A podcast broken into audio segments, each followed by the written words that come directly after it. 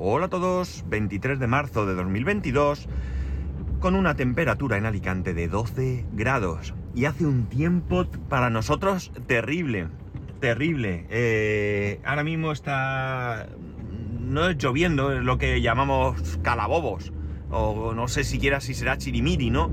Es como si, como si hubiera un pulverizador de agua, ¿vale? Eh, ¿Sabéis estos eh, ventiladores de mano que, les pones agua y de vez en cuando pues te da el viento por el ventilador, pero también si pulsas un botón eh, o un gatillo, depende si es manual o no, eh, te echa agua en la cara.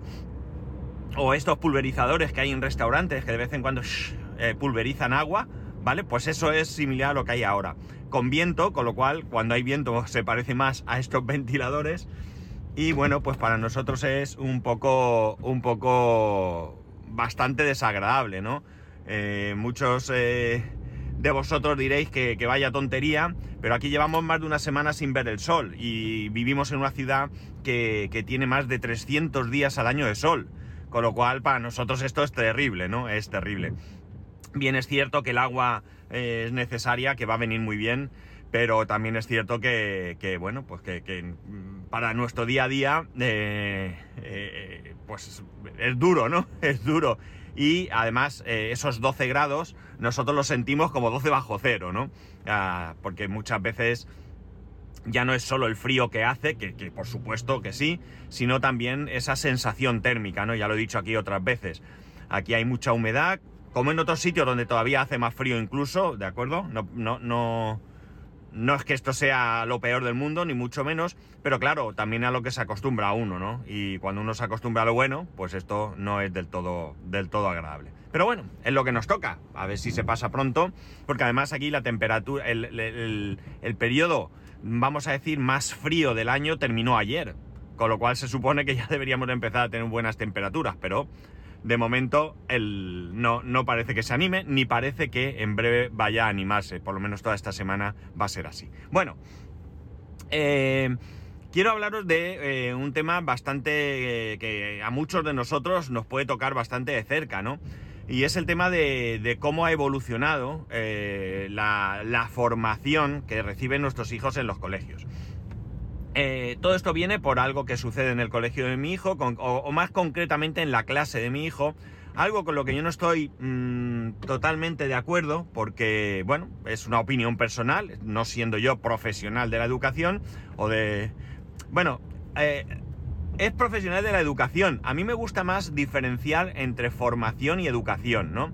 No sé si es correcto, pero a mí me gusta diferenciar porque yo creo que eh, o yo al menos interpreto la formación como todo aquello que te permite eh, aprender algo para, eh, pues para tu vida laboral o, incluso un hobby, ¿no? Tú te puedes formar en fontanero o, en arquitecto o lo que sea, o te puedes formar porque te gusta la cocina y haces un curso de cocina, ¿de acuerdo? Sin otra pretensión que disfrutar a nivel, a nivel particular, ¿vale? Y la educación. Para mí la educación iría más encaminada al comportamiento, ¿no? A ese buenos días, buenas tardes. Eh, para mí, eh, y, cosas más profundas incluso, ¿no? El respeto hacia todo tipo de personas. Eh, bueno, todo eso para mí, a mí me gusta diferenciarlo, ¿no? Por tanto, eso hace que yo piense que la formación es competencia de los profesores con el apoyo de los padres mientras que la educación es competencia de los padres con el apoyo de los profesores, ¿vale? Yo creo que ninguno debe, eh, mm, iba a decir suplantar, pero no sé si suplantar es la, palabra adecuada. Eh, bueno, ninguno debe, eh, salvo que tenga una formación, yo no tengo formación adecuada para, impartir clases, ¿no? Para ser profesor. Por tanto, yo no debo en ningún momento pues ser el profesor de mi hijo. Sí que debo sí que debemos en casa eh, colaborar con el profesor para esa eh, formación. Pues si tiene tareas en casa, si hay algo que no entiende y se lo podemos explicar, etcétera, etcétera. Vale, dicho esto, la, formación, esa formación, que eh, realmente yo creo que, que, nos referimos a ello como educación, ¿no? Más que nada entiendo que educación al final lo utilizamos como un conjunto de todo, ¿no? de, esas normas de, de respeto y demás y esa formación necesaria para nuestro futuro. Pero bueno, la cuestión está en que esa, esa, formación o esa educación, vamos a llamarlo como queráis, eh, va evolucionando con el tiempo, ¿no? No evoluciona como a mí me gustaría, porque ya comenté aquí en un capítulo que hay un... que hay para mí un... un no sé ni cómo llamarlo, ¿no? Eh, tremendo, tremendo error, eh, al menos aquí en España, que impide que aquellos que deben de, de, conformar las leyes necesarias, educativas y demás, sean incapaces de ponerse de acuerdo por simplemente decir eh, no quiero, ¿vale? Me, me, molesta enormemente esto.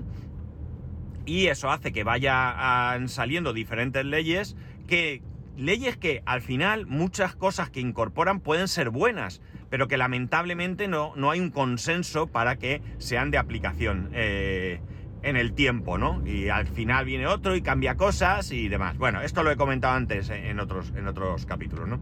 La cosa está en que en que, como digo, la cosa ha evolucionado mucho, sin irnos más lejos. Eh, antiguamente, muy antiguamente, eh, los castigos corporales eran comunes, ¿no? Eh, se daban tortas, se daban palos, más antiguamente se pegaba con una regla, se daban pellizcos, yo qué sé, un montón de cosas que hoy en día, por suerte, son impensables, ¿no? Eh, en ningún momento se me ocurriría pensar que por muy mal que se porte mi hijo y por mucho que pueda merecer un castigo, ese castigo va a ser un castigo físico, un castigo corporal.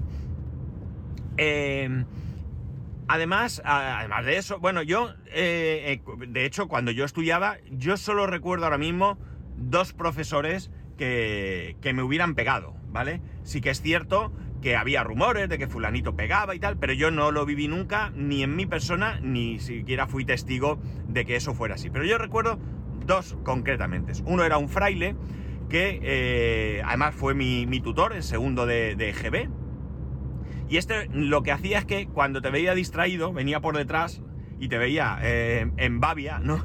Pues con el libro te daba en la cabeza. No era que te, un golpe brutal que te fuera a dejar tonto, era lo suficientemente molesto como para que tú estuvieses pendiente y no te diese con el libro, ¿no? Pero luego sí que tuve en quinto, en quinto de EGB, un profesor que para mí es eh, probablemente el peor profesor que jamás he podido tener. No porque no haya podido haber otros que, que, que hayan sido peores, sino por el hecho que este sí pegaba. Y pegaba guantazos en la cara, pero buenos guantazos, ¿no?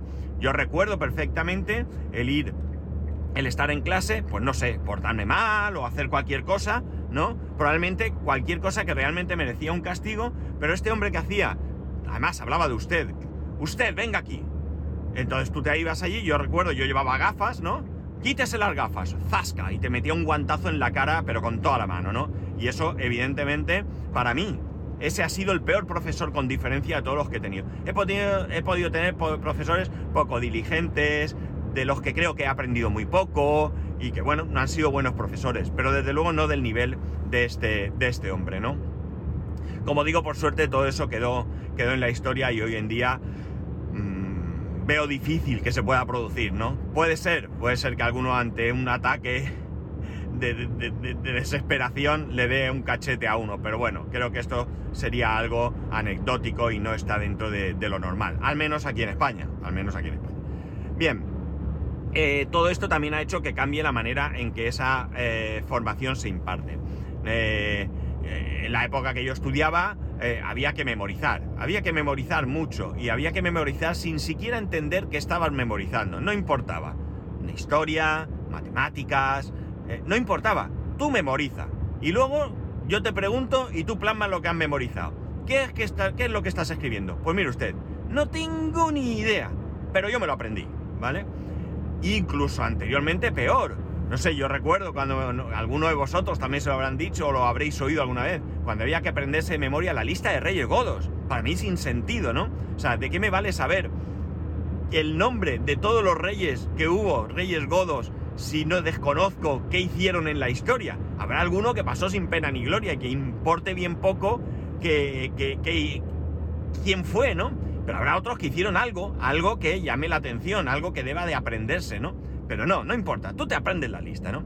Como digo, eso va cambiando.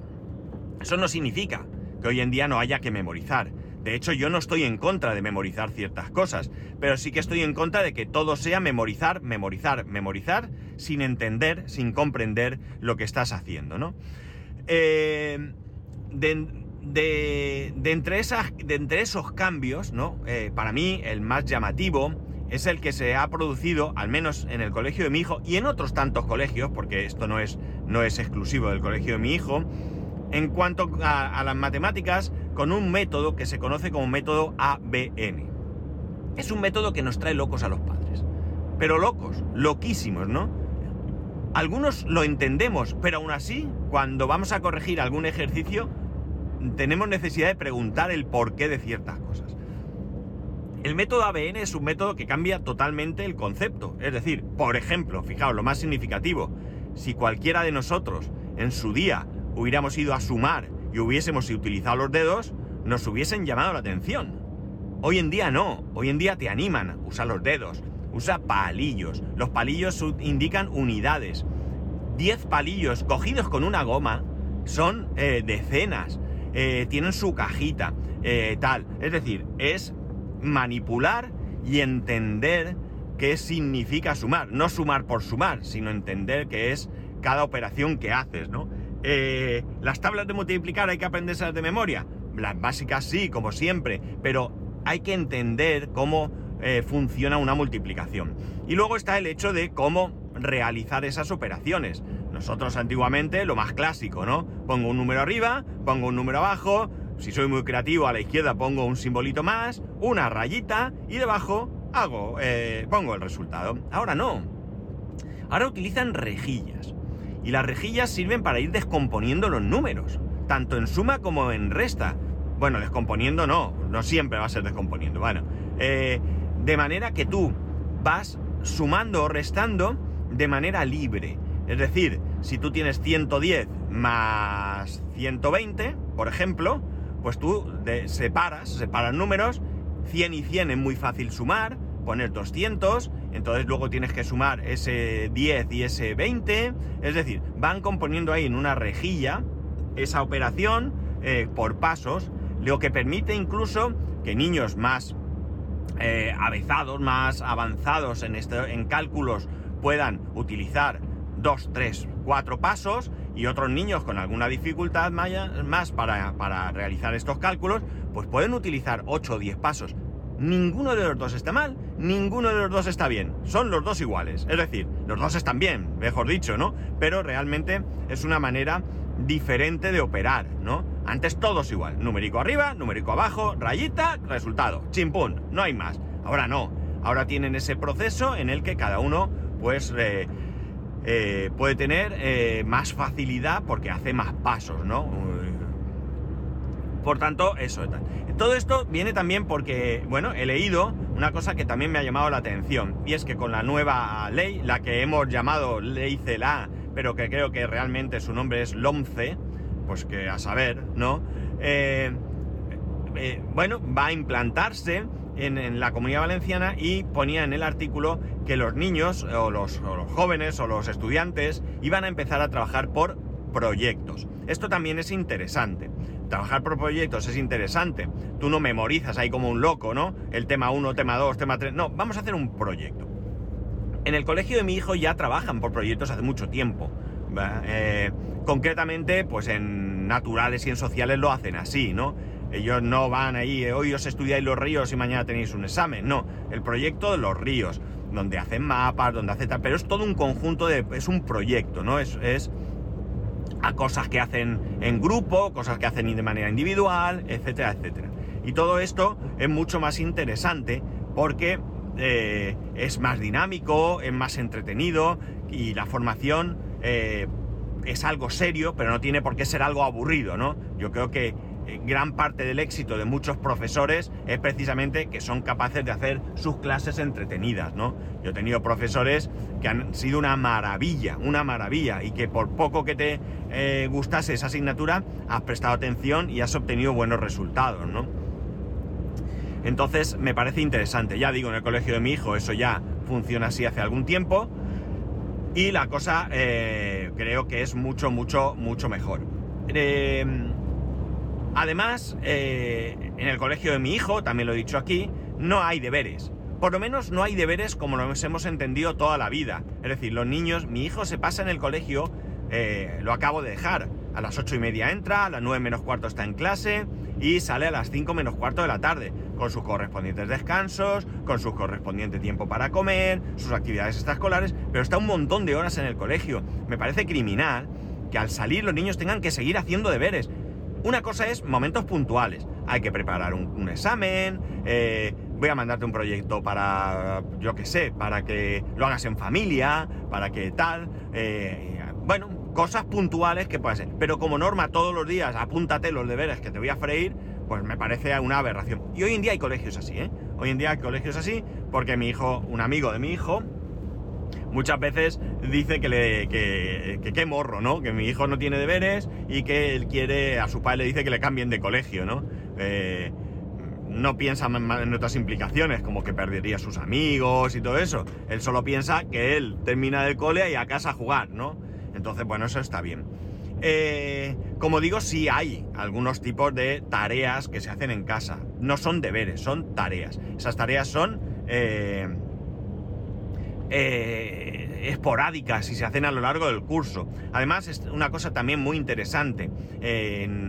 ahora eh, los colegios se comunican con los padres a través de aplicaciones. Concretamente, yo conozco dos. Eh, una de ellas se llama Ítaca, es la aplicación oficial de la, de la de la educación pública, de los colegios públicos, ¿vale? De aquí de la comunidad valenciana. No sé si hay eh, es la misma en otras comunidades, y hay más, ahí me pierdo. La conozco simplemente porque tengo amigos que sus hijos van a colegios públicos y lo comentamos a veces, ¿no? Y luego eh, en el colegio de mi hijo hay también varias aplicaciones, pero la que utilizan es una que se llama Educamos. Ya hice aquí un capítulo hace tiempo sobre la aplicación Educamos. Cosas que aventaja que al pasado, pues las notas ya no vienen en un papel que tú tienes que firmar, y que tu hijo puede falsificar, que alguno lo hizo. De hecho, voy a confesar aquí, ahora que no me oye nadie, yo falsifiqué las notas de algún compañero, ¿no? Yo jamás me atreví a falsificarle las notas a mis padres, pero algún compañero sí que se lo hacía. Oye, me lo haces y tal. Yo tenía ordenador y, podía hacerlo, ¿no? Pero no, yo a mí mismo no me atreví nunca, ¿no? Eh, entonces te llegan ahí, te llegan las circulares, pues ahora mismo, fiestas del colegio, circular, no sé qué, circular, eh, horario de verano, horario de invierno, normas de COVID, lo que fuese, cualquier circular viene a través de la aplicación. Eh, las notas, ya lo he dicho, tanto las notas de la evaluación como las notas finales, de tanto evaluación como del curso, incidencias, ¿no? Pues tu hijo se ha portado mal, no sé qué, eh, justificación de faltas, también se hace por ahí, y tareas las tareas también se van poniendo ahí, con lo cual a mí me llega una notificación a mi móvil, a mí y a mi mujer también, los dos tenemos la aplicación y nos llega la justificación, perdón, la notificación de la tarea que nos indica que pues para tal fecha tiene un examen o no nos dice que tiene que estudiar, eso ya sabemos nosotros que tendrá que hacerlo o repasar, cada uno ya lo que necesite. Eh, un proyecto, proyecto de mm, montañas en naturales. Y entonces, pues nosotros ya le preguntamos, oye, ¿qué es el proyecto? Hay una pequeña explicación, ¿vale? Pero no realmente todo el proyecto, pero ya hablamos con él, oye, ¿en qué se basa este proyecto? Pues mira, tenemos que hacer un dibujo eh, de la península ibérica, con todas las montañas dibujadas, con tal y que cual. Entonces nosotros nos aseguramos de que tal día él lleve ese, ese, ese proyecto. Cosas más banales, ¿no? Eh, fiestas del colegio, vamos a hacer una actividad y hay que llevar, esto es real, ¿no?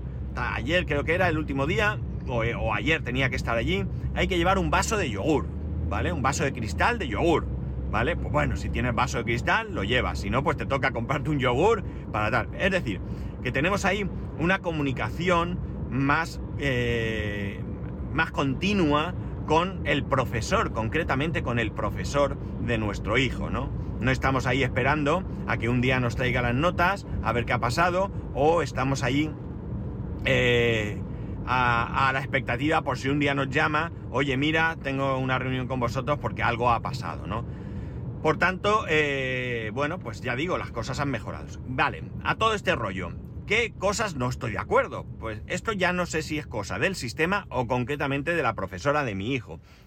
Yo las cosas con las que no estoy de acuerdo, yo se las digo a mi hijo pero, pero, también le advierto que es lo que hay y que hay que respetarlo, ¿vale? Yo no quiero que vaya allí de revolucionario eh, porque no es su papel, ¿vale? En todo caso, pues podría ser eh, su papel cuando tenga más edad, porque podría ser delegado de los estudiantes o lo que sea, o del clase o lo que toque, o incluso si es un asunto pues eh, lo suficientemente importante, sería cosa nuestra, cosa de los padres.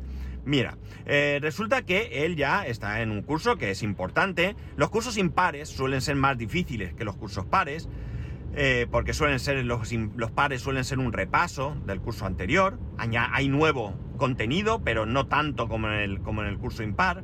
Al menos así sucede aquí. Y eh, bueno, pues resulta que el otro día hablando me dice que tiene un examen y bueno, pues eh, oye, pues a ver, ¿qué hacemos? tendrás que repasar y tal. Me dice, bueno, sí, voy a repasar, pero yo ya me lo sé, pero de todas maneras me vale para poco. A ver, ¿cómo que te vale para poco? Sí, porque es un examen para subir nota. ¿Qué sucede? Este examen para subir nota quiere decir que todos aquellos... Bueno, primero, es un examen obligatorio. Todos tienen que hacer el examen, ¿vale? Y dentro de que todos tienen que hacer el examen, aquellos que suspendieron tienen la posibilidad de aprobar con un 5 pelado. No importa la nota que saques. Da igual que sea un 6, un 7, un 8 o un 10. Como suspendiste, te doy la oportunidad de sacar un 5, un aprobado pelado. Bien, aquí podemos tener una opinión si es correcto, si no es correcto, si es adecuado o no es adecuado. Eh, podría tener eh, una parte eh, comprensible pensando que para aquellos que han aprobado no cambia nada. Si tú en el primer examen sacaste un 8, pues si en este examen segundo sacas un 9, tu nota va a seguir siendo un 8. No supone absolutamente nada. No tiene ningún aliciente. ¿De acuerdo? Claro, aquí entonces tú podías pensar, vale, me parece bien, me parece justo, porque si para unos no cambia nada, para los otros no pueden tener una nota alta. Sería un poco injusto para los que no les supone nada, ¿no? No es un examen, aunque ellos dicen un examen de subir nota, no es un examen de subir nota. Es una segunda oportunidad para los que no pudieron aprobar. Entonces, para mí no es correcto.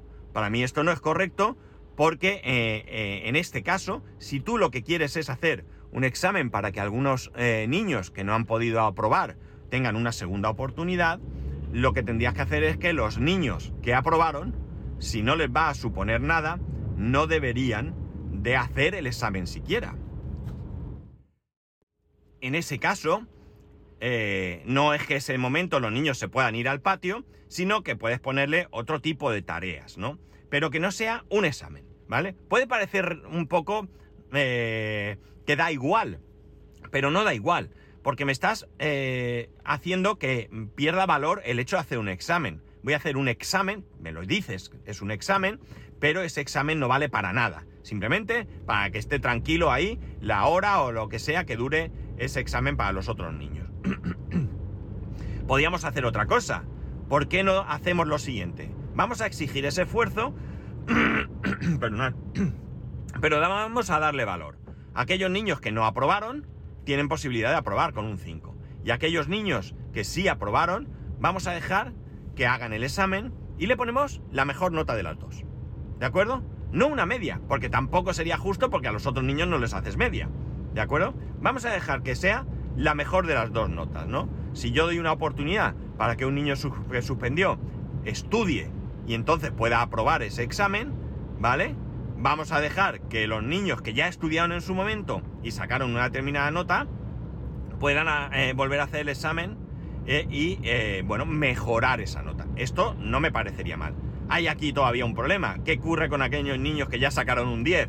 Bueno, no puedes hacer más, ¿no? O sea, evidentemente hay un momento en el que tengo que, que buscar otra solución. Quizás sí, a esos niños que ya sacaron un 10 les puedo poner que hagan otro tipo de cosas, ¿no? No lo sé, habría que verlo. Pero realmente no me parece ni justo ni que dé valor el hecho de que un niño que allá en su momento se esforzó, que aprobó, que sacó incluso buena nota, resulta que ahora tiene que volver a hacer ese examen, pero simplemente porque sí, porque ese examen, eh, ese rato, yo te voy a tener entretenido y no vas a estar ahí dando por saco eh, o molestando o lo que sea, ¿no? Entonces, bueno, pues no me parece muy, muy justo. Sinceramente, esa es mi opinión. ¿Puedo estar equivocado? Por supuesto que puedo estar equivocado, pero realmente creo que, eh, bueno, pues hay que darle eh, otro tipo de, de, vuelta a este tema para hacerlo de otra manera. Insisto, no sé si esto es algo concreto de la profesora de mi hijo, si es algo que es así habitual por norma, porque alguien en su momento decidió que es lo mejor, ¿vale? Alguien que sabe mucho de educación eh, pensó que era lo mejor, pero desde luego yo no lo tengo tan claro, ¿no? Yo desde mi posición no lo tengo tan, tan claro. De hecho, si fuera voluntario el examen, para subir ese examen fuera voluntario para los niños aprobados y no, les y no supusiese ningún tipo de mejora, estoy seguro que ningún niño querría hacerlo. ¿Para qué voy a perder el tiempo en hacer un examen si realmente ese examen no eh, me aporta absolutamente eh, nada, ¿no? No me aporta nada. Claro, alguno puede decir, hombre, eh, si lo miramos de otro punto de vista, pues va a volver a estudiar porque los padres le vamos a obligar y bueno, pues va a mejorar su conocimiento. Bien, pero ¿cuántos padres eh, se van a preocupar de que su hijo estudie para un examen que no le supone nada? Y bueno, pues al final yo creo que tampoco es tan, tan así. De hecho, ni siquiera nosotros nos comunican que va a haber ese examen y que esas son las normas. Eso es algo que saben ellos. Nosotros solo nos llega día tal, examen de tal. Ya está, no sabemos ni cuáles son, si es de recuperación, si no es de recuperación, porque realmente eh, esto no sería un examen para subir nota, sería un examen de recuperación, ¿no? Aquellos exámenes que al menos antes existían, que servían de recuperación. Hoy en día, pues eso yo creo que ya no, no sé si se lleva o no se lleva, vamos. Pero bueno, realmente... Eh, no sé, para mí quita bastante, bastante valor. Y no estoy nada de acuerdo con esto. Y yo así se lo he hecho saber a mi hijo. No le he dicho esto está revela. No, le he dicho esto no me parece bien, yo creo que tendría que ser así, ¿vale? Porque yo creo que es lo mejor. Mi hijo, pues bueno, tenemos ahí un niño con, con mucha capacidad, saca muchísimos dieces y encima para él menos aliciente, porque es que no puede sacar más de un 10, con lo cual tiene todavía menos sentido el repetir el, esos, esos exámenes. Bueno, pues ya está, esto es todo, nada más. Ya sabéis que podéis escribirme a arroba spascual, spascual arroba spascual.es, el resto de métodos de contacto en spascual.es barra contacto. Un saludo y nos escuchamos mañana.